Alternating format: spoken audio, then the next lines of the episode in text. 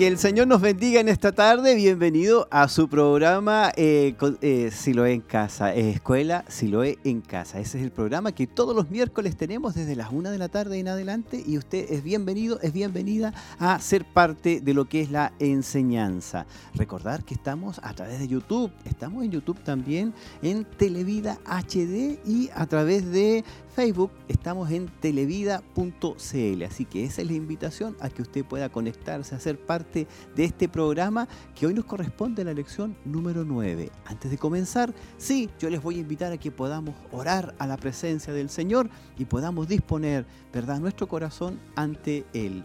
Le invito a que podamos orar.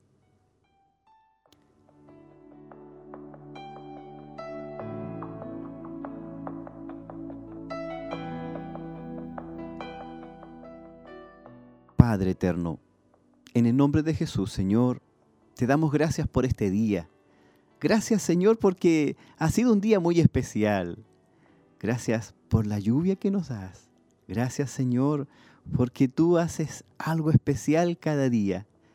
Nos das vida nueva cada día, Señor. Y por eso te alabamos, porque tú has perdonado nuestros pecados y también, Señor, has tenido misericordia de nosotros. Por eso te alabamos y te bendecimos. Solamente podemos pedir que tu Espíritu Santo esté sobre nosotros, ministrándonos, ungiéndonos, Señor, que usted sea a través de la radio, de la televisión, bendiciendo a mis hermanos y a mis hermanas.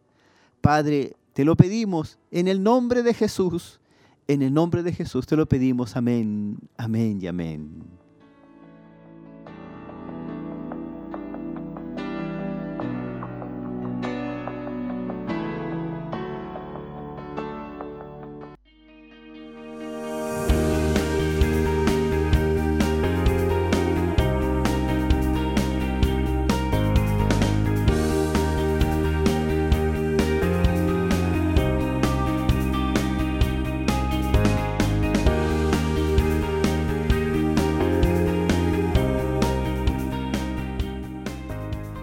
Recordar que esta semana eh, hemos tenido lo que es eh, la pregunta de la semana. Ha sido muy, muy especial.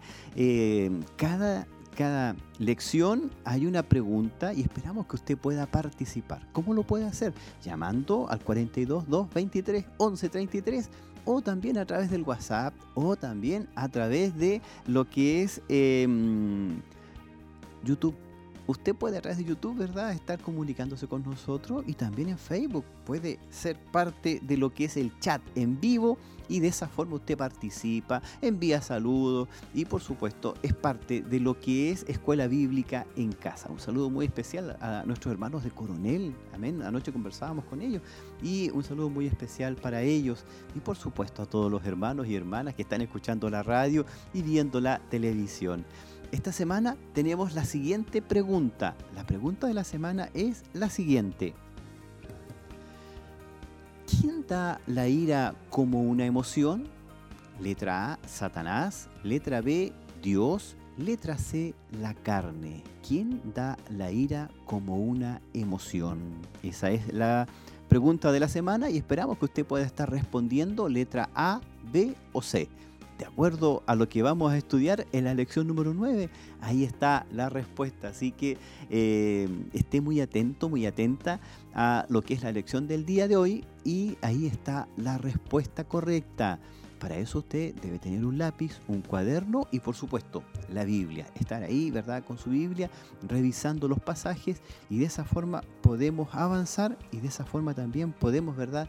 Estar estudiando el día de hoy. Eh, no antes sí, em, invitarles a ser parte de lo que viene durante la semana y durante el mes de mayo. Este mes de mayo es un mes muy especial. Estamos siendo invitados a varias cosas, así que le invitamos a través de estos spots publicitarios o de alguna manera eh, estos avisos de la semana. Así que le invitamos a ver los avisos de la semana.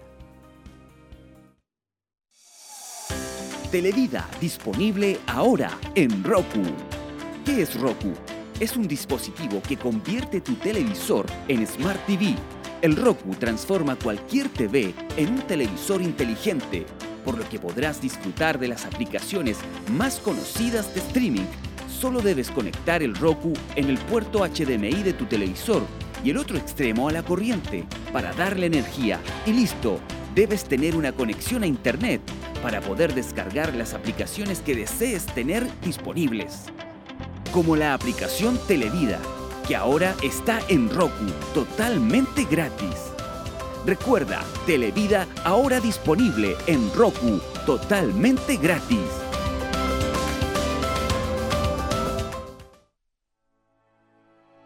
La multitud de los que habían creído era de un corazón y un alma. Ninguno decía ser suyo propio nada de lo que poseía, sino que tenían todas las cosas en común. Durante este mes de mayo, sábado 20 y domingo 21, Día de Acción de Gracias de Alimentos No Perecibles en la Corporación Siloé en Movimiento una acción solidaria que permite bendecir a las familias más necesitadas de nuestra iglesia. Sé parte y colabora con esta hermosa actividad. Día de Acción de Gracias de Alimentos No Perecibles. Culto de Gloria. Este jueves, desde las 20 horas, ministrando la palabra de Dios, el obispo Hugo Alfonso Montesinos los esperamos este jueves en calle Barros Arana, 436 en la ciudad de Chillán. Invita Corporación Siloé en Movimiento, Televida y Radio Emaús. Pronto, Televida 48.1, primer canal cristiano para la región de Ñuble.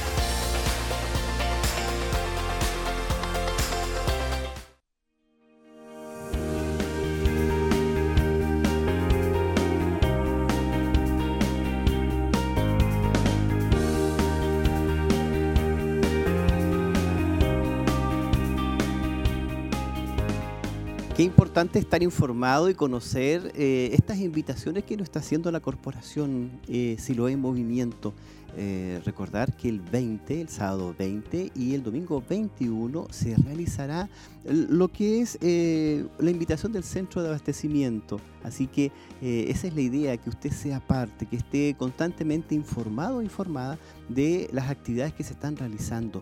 Eh, muy importante este jueves, la invitación para este jueves, mañana jueves a las 20 horas, eh, es el culto de gloria y va a estar ministrando nuestro obispo Hugo Alfonso Montesinos. Y por supuesto, pronto viene Televida, el primer canal cristiano para la región de Ñuble. Así que recordar que estamos de verdad a puerta de lo que es eh, este, este canal cristiano. Recordar también que el día sábado y domingo se están realizando las pruebas, las pruebas de lo que es este canal.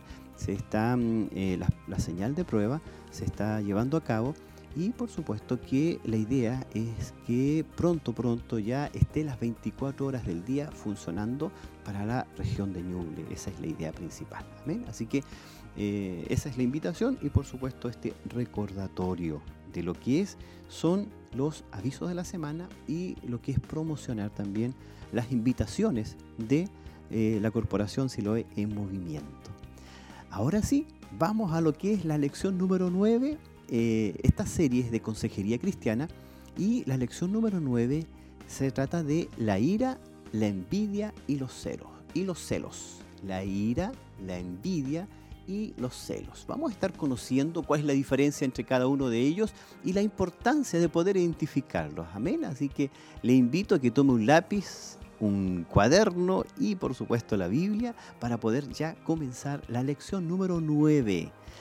Vamos a Efesios capítulo 4, versículo 26. ¿Qué dice versículo 26 de Efesios? Dice, airaos, pero no pequéis, no se ponga el sol sobre vuestro enojo. Mire, la ira es una emoción poderosa que nos ha dado Dios, con una intensidad que va desde la mera frustración a la furia más intensa puede durar varios segundos o puede durar toda una vida. La ira en sí misma no es pecado. Lo que hacemos dominados por la ira es lo que determina si pecamos. Es mejor entender la ira como un estado de disposición. Es una respuesta natural a una injusticia real o entendida como tal. También es inspirada e inspira una actitud de alerta que nos permite defendernos o atacar la maldad. Incluso Jesús mostró ira. Veamos en Marcos capítulo 11, versículo 15. Dice lo siguiente, vinieron pues a Jerusalén y entrando Jesús en el templo, comenzó a echar fuera a los que vendían y en el templo. Y volcó las mesas de los cambistas y las sillas de los que vendían palomas. La ira se menciona más de 500 veces en la escritura. La única emoción más frecuente en la Biblia que la ira es el amor. La ira puede llevar a una conducta sana o perjudicial o en, de alguna manera pecaminosa. La asertividad prudente es una respuesta saludable a la ira, que conlleva la resolución de problemas y junto con eso la compasión. La agresión es una respuesta perjudicial, pecaminosa a la ira, que conlleva herir o controlar a otros y que lleva a la venganza o al odio. Analicemos las expresiones de ira. Primera expresión de ira es la interiorización. A veces las personas reprimen la ira, lo cual significa que niegan su presencia. Mire, esto no es sano, porque aunque no sea observable, la ira sigue presente contra la persona. La ira reprimida puede conducir a numerosos problemas, tanto emocionales como físicos. Inclusive puede llegar a la depresión, a la ansiedad, a la hipertensión emocional y también, junto con eso, formación de úlceras. Otras veces, las personas pueden suprimir la ira, lo cual conlleva que admiten la ira, pero la van archivando. Con esto, eh, con esta forma de afrontar la ira, redirige la energía creada por la ira hacia una actividad no relacionada con ella. A esto también se le llama subliminar. Subliman, ¿verdad? Eh, el sentimiento lo transforman en algo, por ejemplo, una pintura eh, o hacen otra actividad. Esto puede ser eficaz, pero no aborda la causa de la ira. Un riesgo propio de esta técnica es que las personas que suprimen la ira pueden volverse cínicas o pasivas agresivas, lo cual es una forma indirecta de venganza que se manifiesta mediante el sarcasmo, la falta de colaboración, los chismorreos. ¿Sabe que a mí me sorprendió cuando estábamos estudiando este tema que el chisme es una forma de venganza por lo que es la ira que uno sintió contra una persona. También está la falta de colaboración. El no querer colaborar se traduce en una forma de venganza y producto de la ira que hemos sentido en contra de una persona. Esto se le llama la interiorización de la ira. Es decir, la persona siente ira por dentro, no la expresa en forma inmediata, pero sí la va a hacer en forma indirecta, a través de los chismes, a través de la falta de colaboración y a través del sarcasmo. Así que cuando usted se vea que está realizando muchos chismes en contra de una persona o está realizando un sarcasmo en contra de una persona, es porque debemos analizarnos qué pasa con nuestra ira que está retenida en forma interior y no la hemos dado a conocer de forma natural y de forma que corresponde, de una forma correcta. Analicemos la otra forma de ira, que es la exteriorización. La expresión sana de la ira conlleva actos no agresivos, es decir, ser asertivo pero amoroso, que fomentan el respeto por uno mismo y por los demás. Esto aborda los problemas de forma constructiva. La expresión perjudicial, pecaminosa, supone actuar de forma agresiva, es decir, que hiere a otros. Cuando uno grita, usa la violencia o una revancha, las personas que expresan así la ira pueden decir, al menos ya sabes por qué hago esto. Sin embargo, se niegan a admitir la capacidad destructiva de esta expresión, de expresar lo que es la ira. Para poder superar lo que es esta ira que nosotros tanto interno o externamente expresamos, debemos evaluar la crisis. Evaluemos la crisis. Mire, en el Salmo 37, número 8, dice lo siguiente deja la ira y desecha el enojo. No te excites en manera alguna a hacer lo malo. Cuando las personas buscan ayuda para la ira, a menudo el problema ya está fuera de control.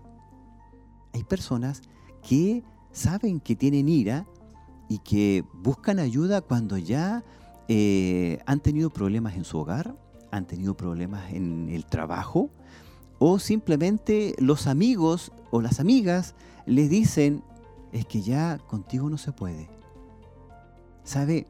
Es posible que tales personas experimenten vergüenza e incluso experimenten el miedo, porque aún no comprenden cómo identificar y controlar los sentimientos de rabia que produce la ira al principio de la consejería, se recomienda no ceder al impulso de aconsejar. Por lo tanto, en lugar de eso, escuche en silencio la historia que va a contar la persona que acudió a usted. Por eso se recomienda que después de escuchar, usted comience a hacer algunas preguntas. Eh, por ejemplo, preguntarle, ¿qué le enfurece?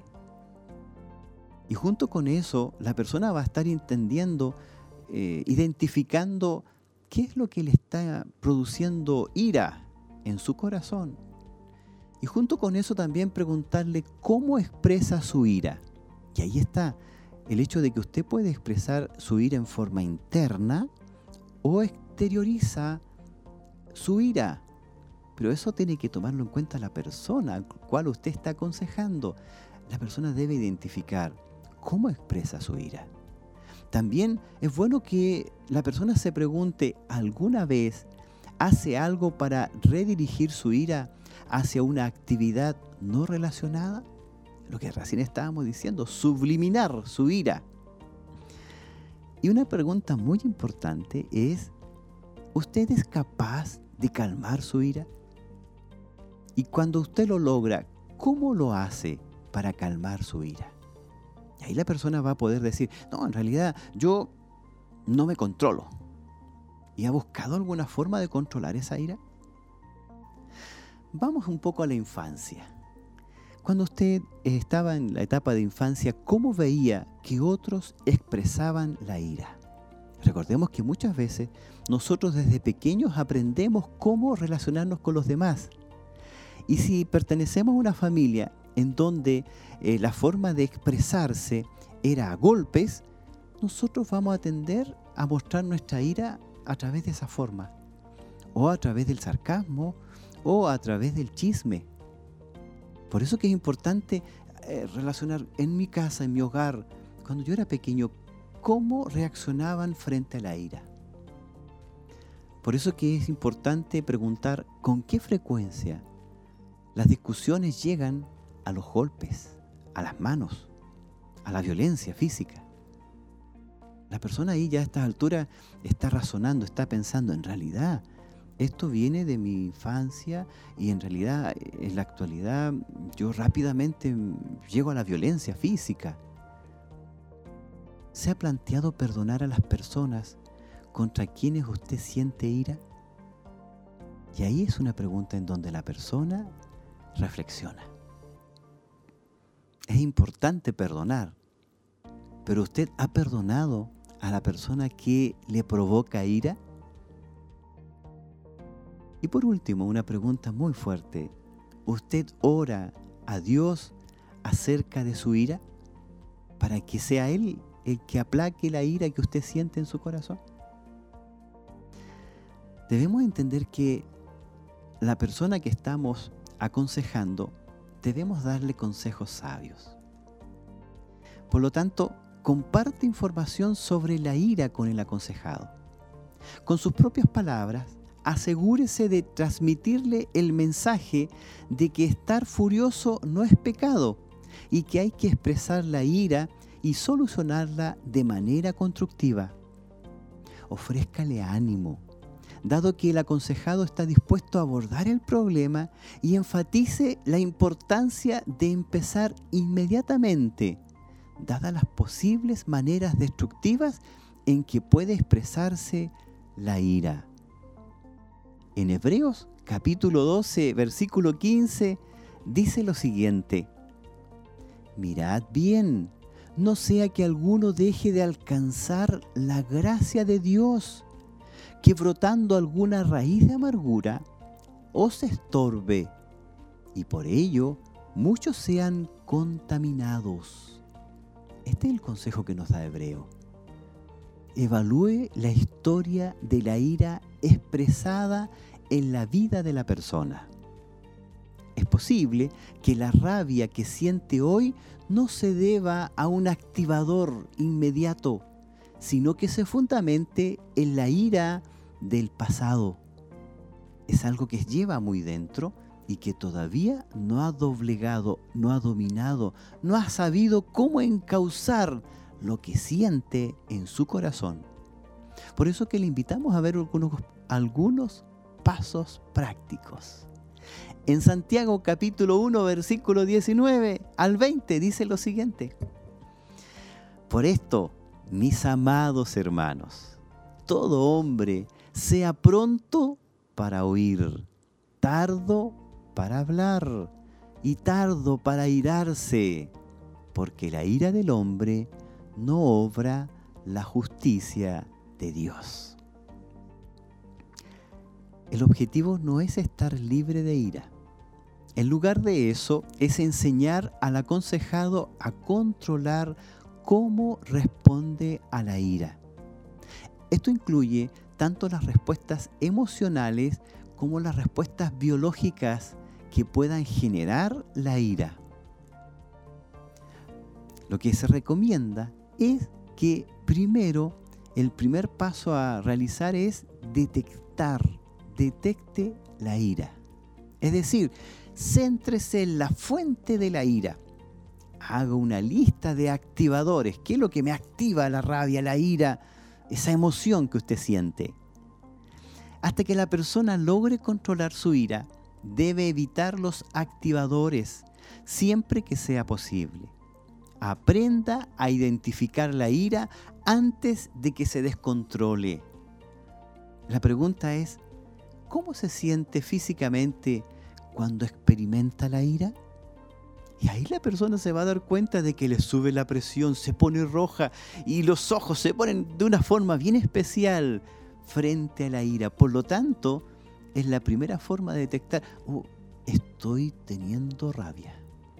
Antes de que ya comience usted conozca los activadores y por lo tanto es la forma de detectar que usted está entrando en la emoción de la ira.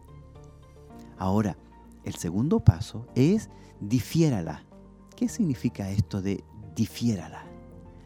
Piensa en diversas maneras de demostrar la manifestación de la ira. Aléjese temporalmente de la situación si es posible. Hable con un amigo de confianza que no tenga que ver con la situación que provoca su ira. No se limite a, de alguna manera, airear la furia sino que pídale un consejo. También ore pidiendo a Dios que le dé una visión sobre la ira. Es importante que si usted primero detectó, ¿verdad?, cuáles son los activadores que producen la ira en usted, es importante que usted pueda diferir. De alguna manera, darle una bifurcación, un camino a lo que es lo que usted siente, la ira. Por último, una vez que ya la ha detectado y de alguna manera está difiriendo esta ira, el llamado es a dominar la ira.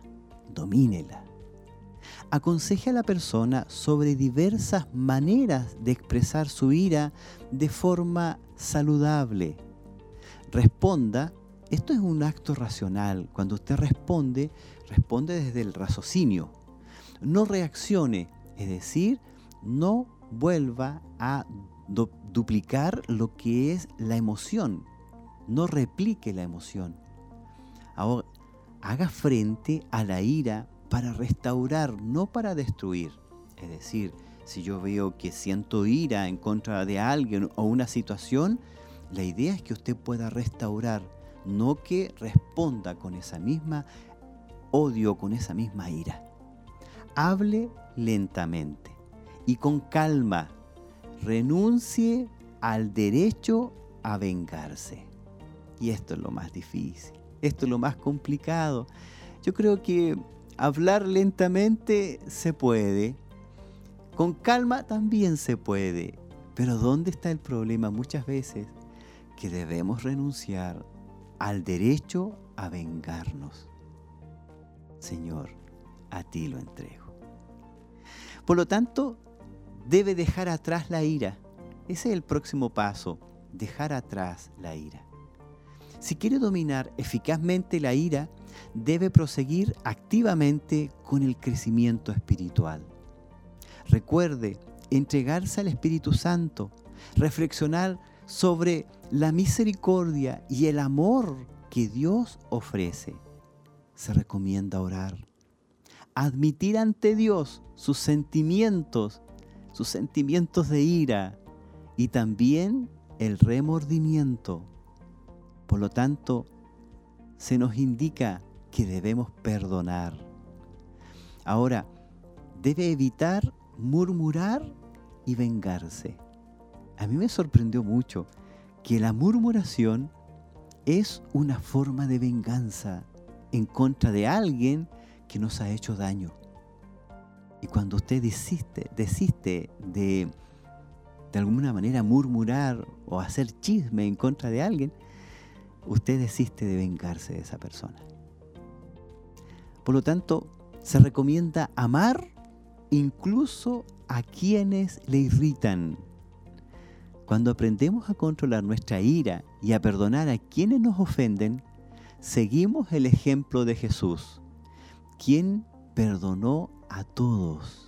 En el momento en que estaba crucificado, Él dijo, Padre, perdónanos, porque no saben lo que hacen. ¿Qué dice la palabra de Dios en torno a la ira? Vamos a la palabra del Señor. Génesis capítulo 4, versículo 7. ¿Qué es lo que dice? Si bien hicierais, ¿no serás enaltecido? Y si no hicieres bien, el pecado está a la puerta. Con todo esto, a ti será su deseo y tú te enseñorearás de él. Aquí estamos hablando de Caín. El problema que tuvo Caín con la ira no es que se enfureciese, sino el problema fue cómo reaccionó cuando estuvo airado y se airó hasta lo más amargo, más profundo. Al principio, la ira de Caín fue una respuesta positiva, pero falló en el blanco.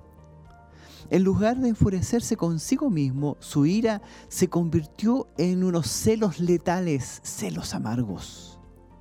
Si no controlamos la ira, nos controlará ella a nosotros, es decir, se enseñorará de nosotros.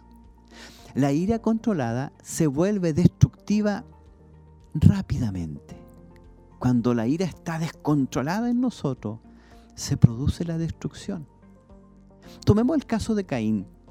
Si bien es cierto, Caín se sintió de alguna manera enfurecido, pero eso, esa furia o ese dolor o lo que esa ira que le producía, le pudo haber servido para pensar en que estaba mal lo que él estaba haciendo, que lo que llevó frente a Dios, la ofrenda que llevó ante Dios, no era la que Dios quería. Por lo tanto, la segunda vez o la próxima vez, la ofrenda que él llevase va a ser la mejor ofrenda. Y va a ser de alguna manera un objetivo para superar eso. De alguna manera. Eso, volcarlo y decir, esto es un aliciente para hacerlo mejor ante los ojos de Dios. En Génesis capítulo 4, versículo 8 dice lo siguiente. Y dijo Caín a su hermano Abel, salgamos al campo. Y aconteció que estando ellos en el campo, Caín se levantó contra su hermano Abel y lo mató. Cuando invita a Dios a que le ayude a identificar su ira y a dar pasos prácticos, la ira se convierte en un siervo en lugar de su amo. Sabe que otro personaje bíblico que pasó por esto fue Nehemías. La ira fue una indignación justa porque muchos judíos padecían a manos de sus compatriotas ricos que les habían prestado dinero. expresando su ira de una forma saludable, Nehemías convocó una reunión de los prestamistas que aceptaron sus peticiones firmes. Cuando siente que la ira rebrota bajo la superficie, pídale a Dios que le guíe hacia una manera productiva de resolver el conflicto.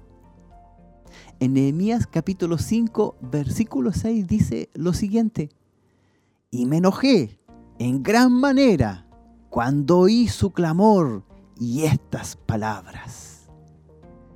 Nehemías sí sintió ira, pero en vez de arremeter en contra de aquellos prestamistas, los llamó a buscar una solución. Tenemos el caso de Jonás. Jonás es el hombre que se enojó, dice, se enojó cuando se enteró de que Dios no destruiría a los ninivitas en lugar de alegrarse por su arrepentimiento, Jonás se enfureció.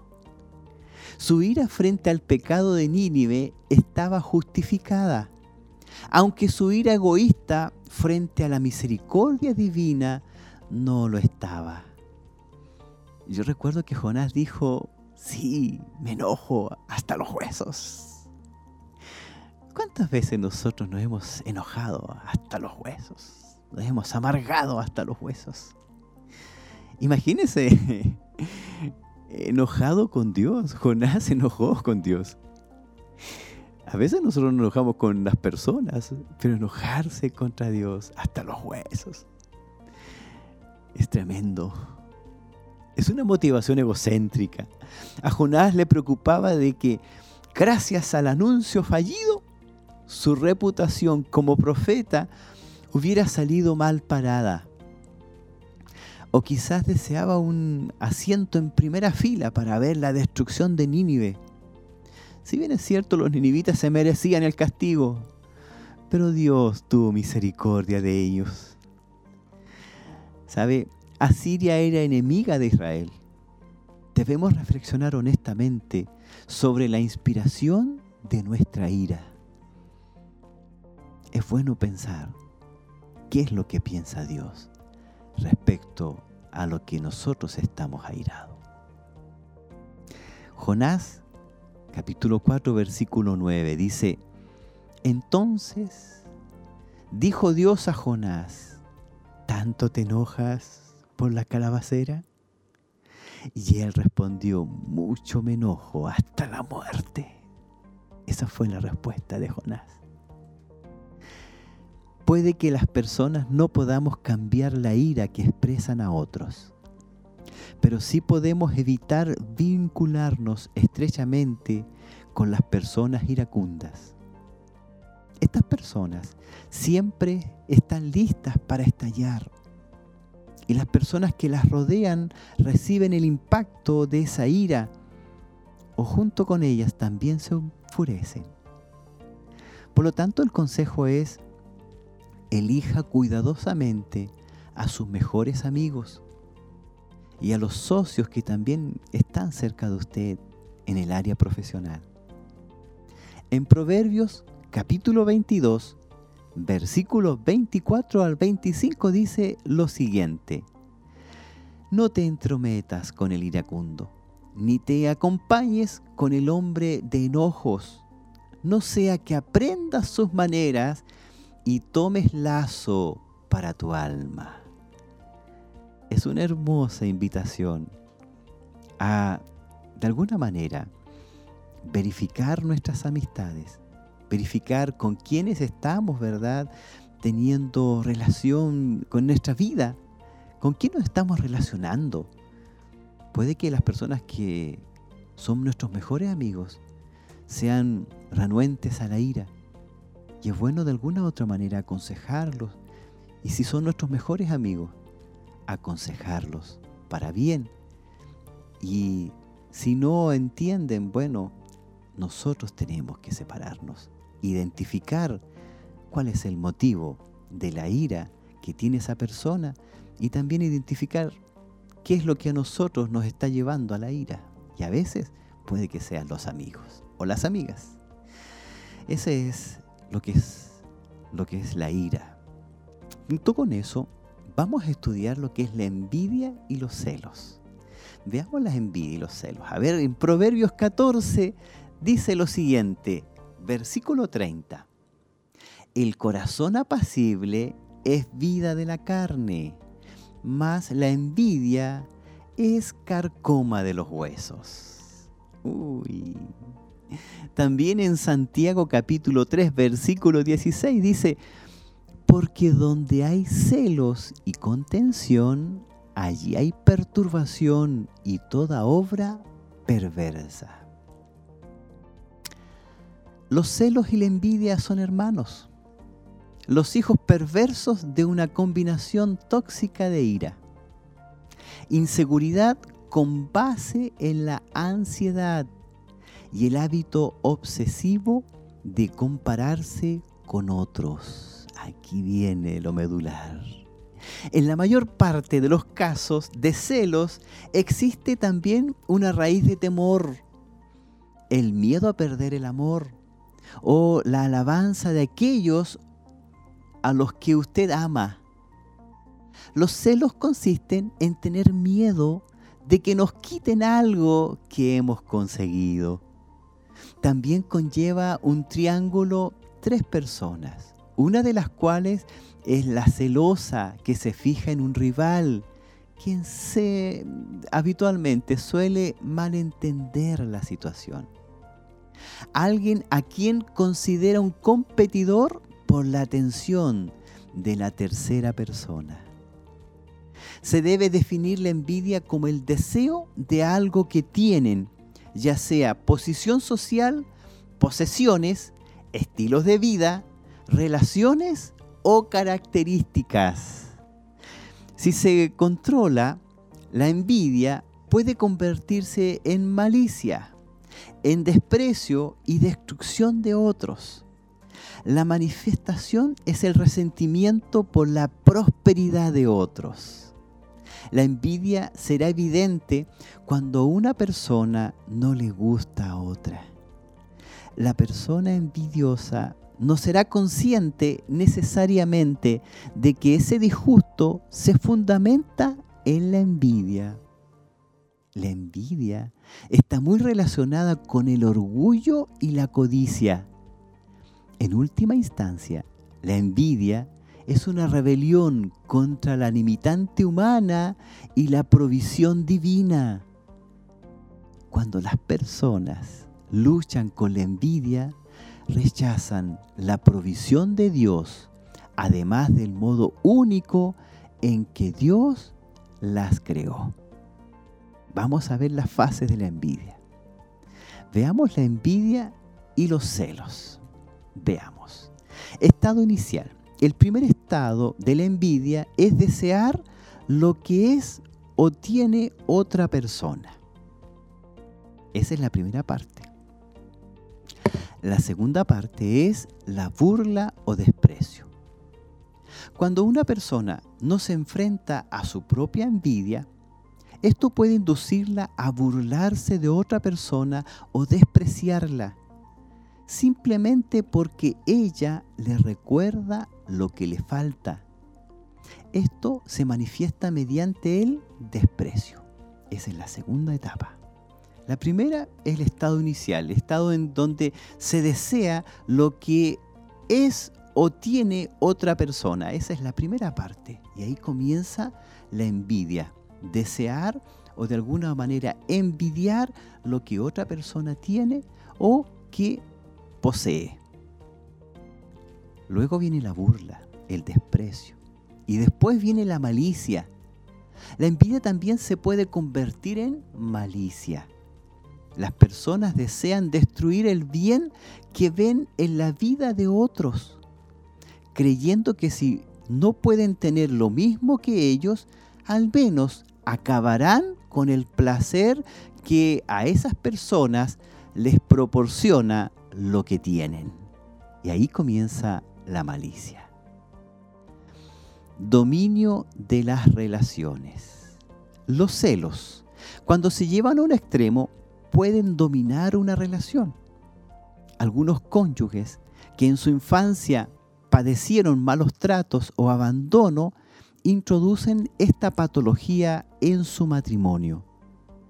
Las cuestiones pendientes del pasado pueden ser el impulso para desarrollar un vínculo vicioso de celos disfuncionales.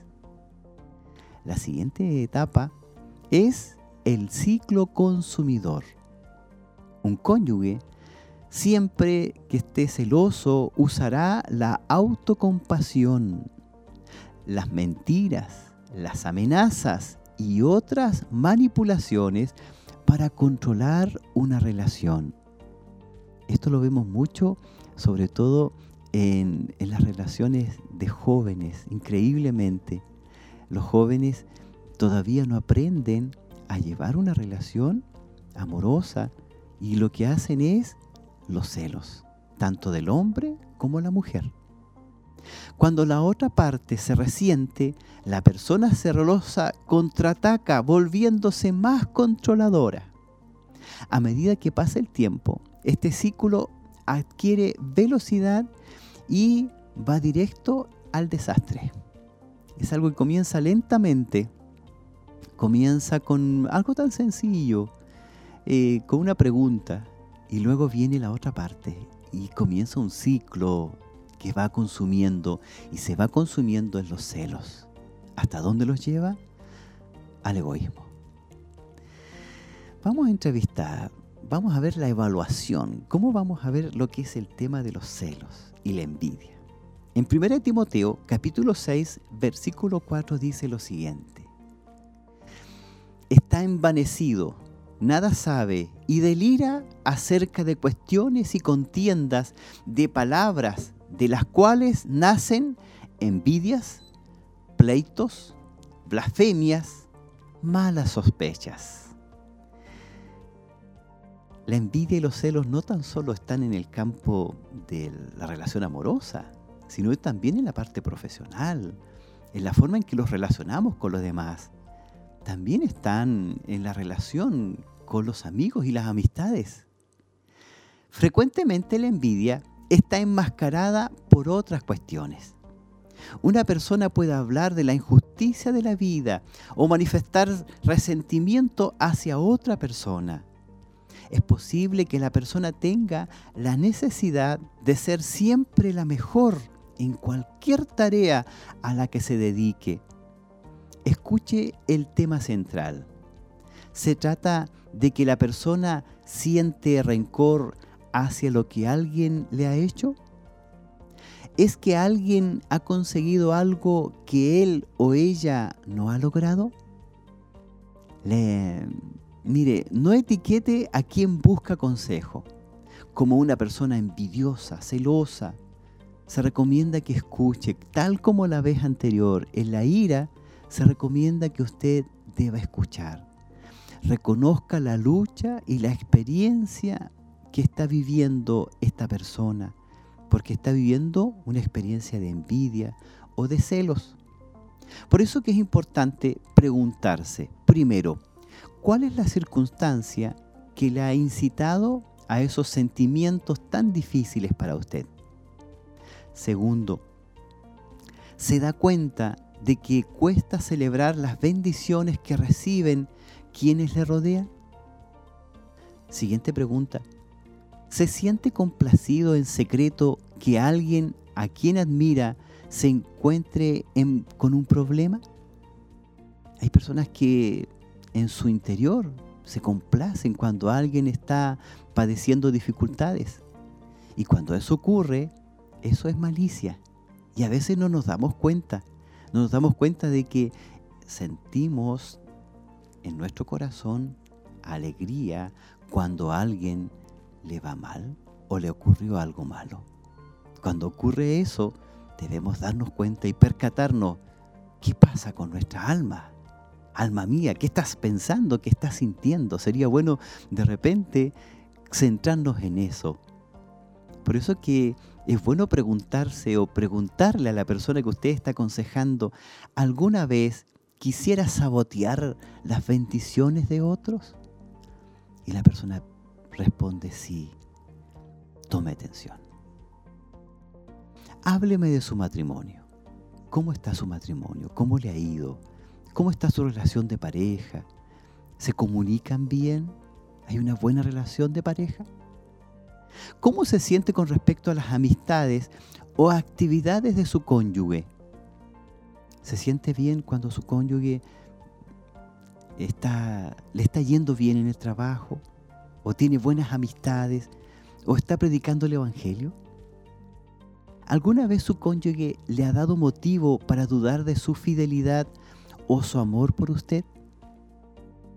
Esas preguntas están yendo directo a la persona que tiene celos o tiene envidia.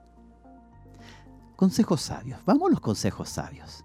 En Gálatas capítulo 5, versículo 24 dice lo siguiente. Pero los que son de Cristo han crucificado la carne con sus pasiones y deseos. Oh, vaya. Pero los que son de Cristo han crucificado la carne con sus pasiones y deseos. La clave para superar la envidia o los celos consiste en lo siguiente. Primero, comprender el amor de Dios. Esa es la primera clave. Debemos comprender el amor de Dios. Segunda clave, estar satisfecho con la provisión que Dios nos ha dado. Gracias Señor. Tercer, tercera clave es amar a otros como Dios nos ama. Cumplir lo que Jesucristo nos dijo. Amad, ¿verdad?, al prójimo como a sí mismo. La envidia y los celos son intentos inútiles de satisfacer nuestros más profundos deseos de ser importantes y de gozar de seguridad, pero buscando algo que tiene otra persona o que de alguna manera controlando lo que otro hace, limitar lo que otro hace. Esto se da mucho en la, en la vida laboral, en la parte profesional. Hasta aquí nada más darle a ciertos espacios y hasta aquí nada más. No dejar que los otros, ¿verdad?, crezcan. Eso también es parte de lo que son los celos y también lo que corresponde a la envidia. A la persona que tiene problemas en este campo hay que llevarla cariñosamente y coherentemente hacia el amor y la suficiencia de Cristo. Además, se le debe ofrecer ayuda hasta que la persona esté dispuesta a abordar este tema y contemplar sinceramente su propio pecado. Pasos prácticos. Vamos a los pasos prácticos. Primero, debe ser sincero.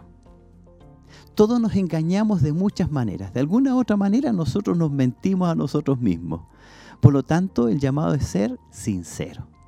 Aunque es posible que nos sintamos que somos víctimas de la envidia o de los celos, Estos sentimientos pueden existir bajo muchos disfraces. Por ejemplo, como la crítica, el menosprecio y la manipulación. Pida a Dios que le revele sus propias motivaciones y sentimientos. Confiese a Cristo las actitudes de su corazón. Debemos identificar nuestros sentimientos, nuestras motivaciones, tal como lo hemos estado haciendo hoy día. Hay muchos consejos relacionados a identificar lo que sentimos y de dónde viene ese sentir, de dónde viene esa ira, de dónde viene ese enojo, de dónde viene esa envidia, de dónde vienen los celos. Sería bueno identificar, ah, por esto estoy sintiendo celo. Esto es lo que me está pasando, esto es lo que me está ocurriendo. Y sería bueno identificar cuál es la diferencia entre los celos y lo que son la envidia. Los celos siempre la va a tener una persona que de alguna u otra manera tiene dominio sobre alguna cosa o tiene de alguna manera tiene eh, el amor de una persona.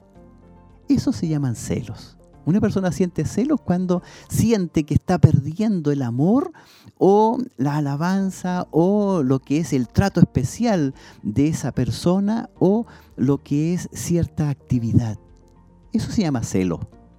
Y cuando hablamos de envidia es cuando uno no tiene lo que posee otra persona y eso es envidia. Y eso está en los mandamientos especificado claramente el no tener envidia, el no desear la mujer ajena, el no desear eh, lo que tiene otra persona. Eso es envidia. Y hay una diferencia entre celos y envidia.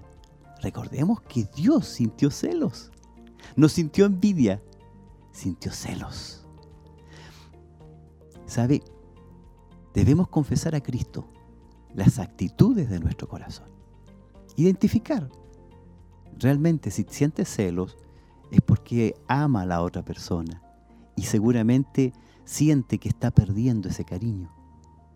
Pero también recuerde que puede sentir envidia y cuando usted siente envidia es cuando usted dice, lo que no me pertenece a mí yo lo quiero tener. Y eso está mal. Vamos al segundo paso práctico. Desarrolle un estilo de vida de gratitud y adoración el darle gracias a Dios todos los días por lo que Él le ha provisto, por lo que Él le ha dado, es el primer paso para poder enfrentar la envidia y los celos. Cuente sus bendiciones. Lea los salmos como una oración personal, alabando a Dios por todo lo que Él es y lo que ha hecho por nuestras vidas.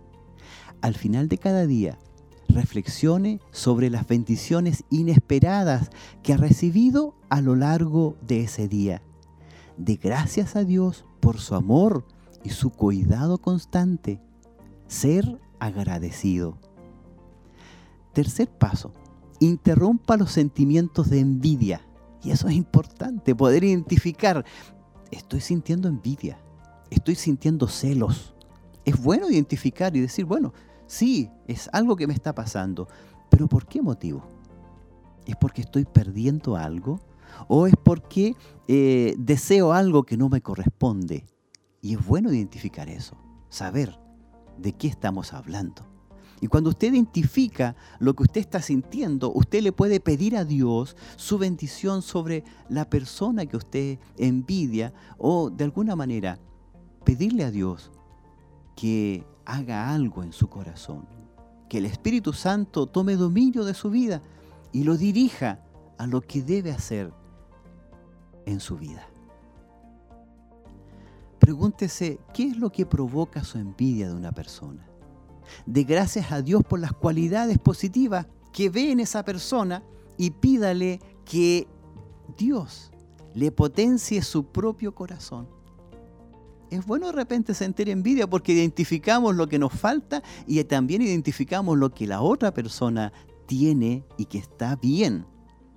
Y por lo tanto sería un momento de decirle, Señor, yo quiero ser como esta persona. Yo quiero ser como él, yo quiero ser como ella. Esto es lo que yo me gusta y siento envidia de esa persona. Señor, transforma esa envidia en un motivo para yo mejorar y ser como esta persona es. afirme y dé gracias por las cualidades que Dios ha introducido en su propio corazón. También es bueno dar gracias y decirle, Señor, yo tengo estas cualidades, pero me faltan estas. Por las cualidades que tengo te doy gracias, pero por las cualidades que me faltan yo te pido que tú me ayudes, Señor, a lograr mi deseo de ser como esa persona. Interrumpa los sentimientos de celo. Cuando alguien siente celo es porque siente que se le está perdiendo el cariño o está perdiendo lo que tiene o lo que está controlando. Pase un tiempo con Dios. Sumérjase en la oración y en la palabra de Dios. Pídale que transforme su necesidad de seguridad en la dependencia y la confianza de Dios. Estos celos que yo siento por mi esposa, dígale al Señor, deme esa dependencia con usted. Yo quiero depender de usted, Señor, y confiar en la persona que yo amo. Están los celos, ¿verdad? Que siente la esposa por su esposo. Tiene que recurrir al Señor y pedirle que Él sea su seguridad.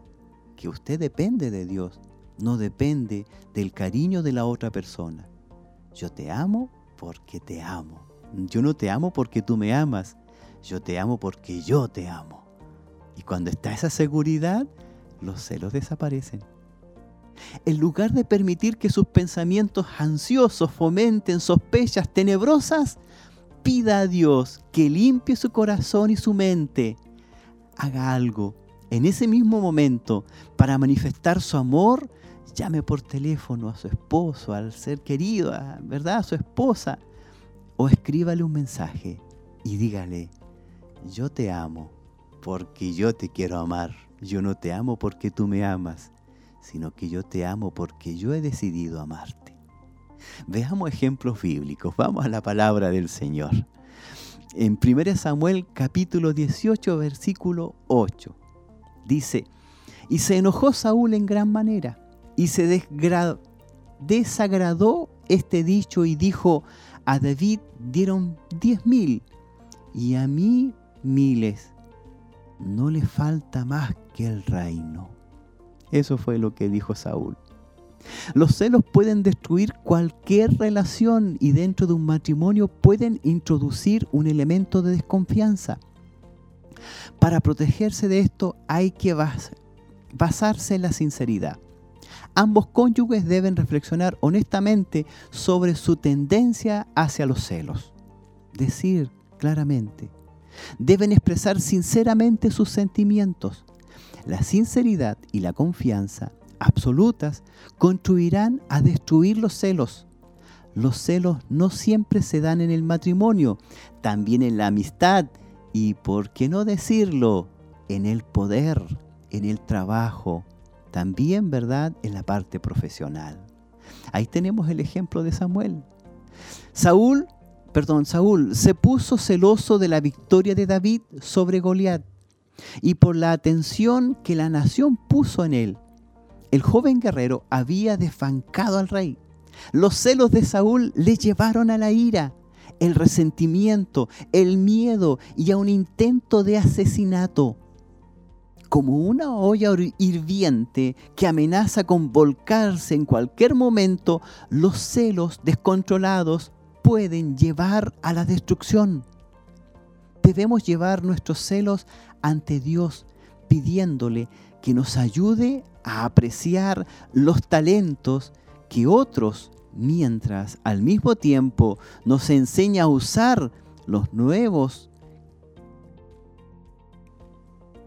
talentos que podemos tener nosotros.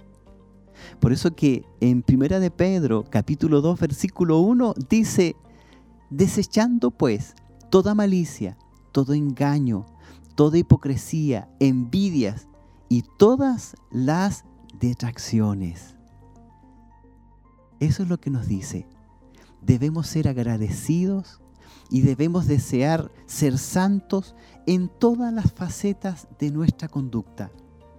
Esto quiere decir abandonar toda envidia, porque carece de utilidad en el reino de los cielos. La envidia provoca sufrimiento, disensión y división. Las personas que se comparan con otras se sienten superiores o se sienten inferiores de ellas.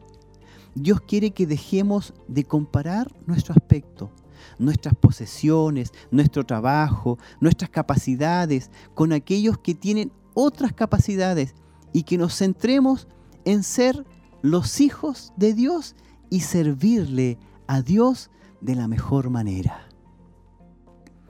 Qué tremenda enseñanza hoy día.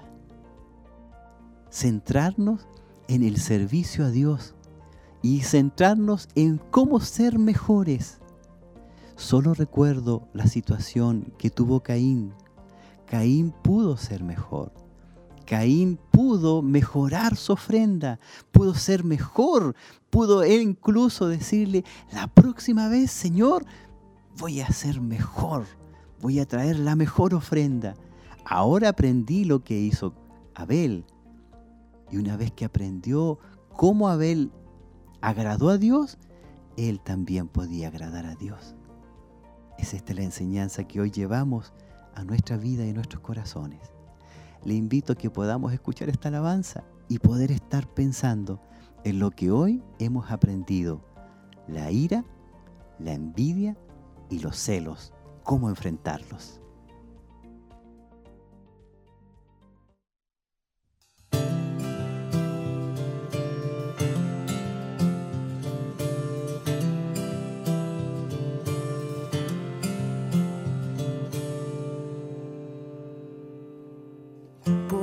Mucho tiempo busqué una razón de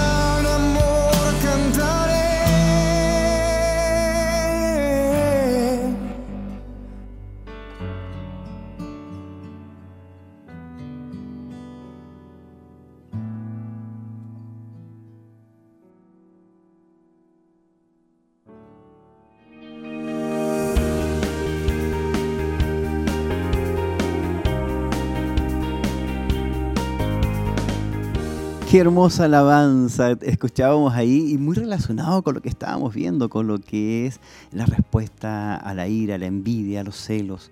Eh, cantaré al Señor, alabaré al Señor, buscaré más del Señor y, y, me centraré en Él más que en mí. Yo creo que eso es lo que la solución a estos problemas. Yo creo que todo el mundo ha sentido ira, ha sentido envidia en algún momento, ha sentido celos algún momento.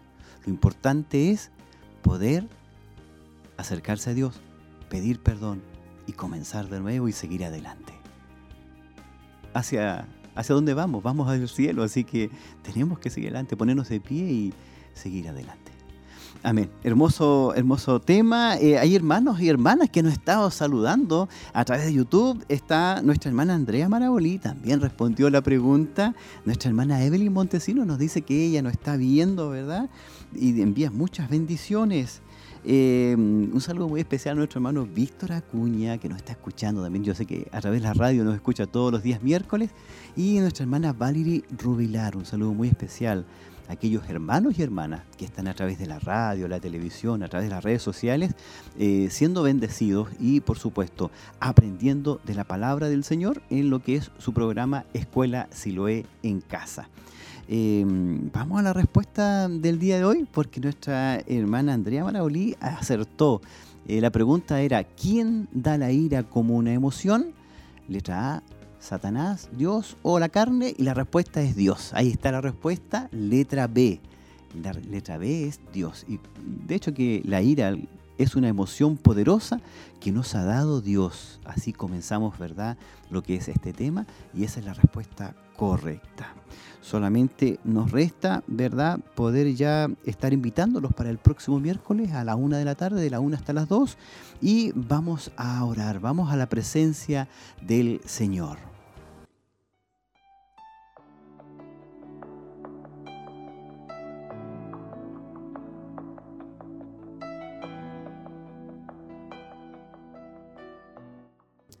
Padre eterno, en el nombre de Jesús, Señor, ha sido tan hermoso ver este tema, ha sido muy especial.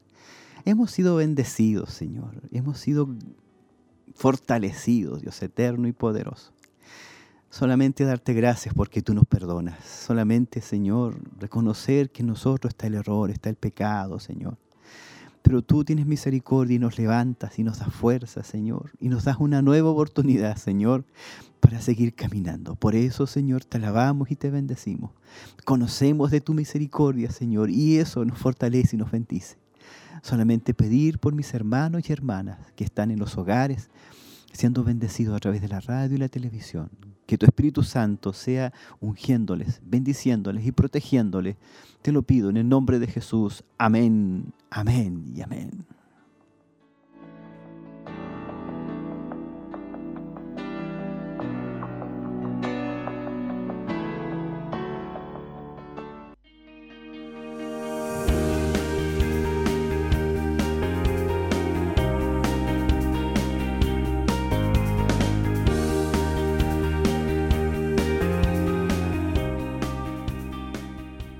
Hemos vuelto solamente para despedirnos y invitarlos también invitarlos para lo que es la próxima semana. Lección número 10. Nos están quedando básicamente tres lecciones.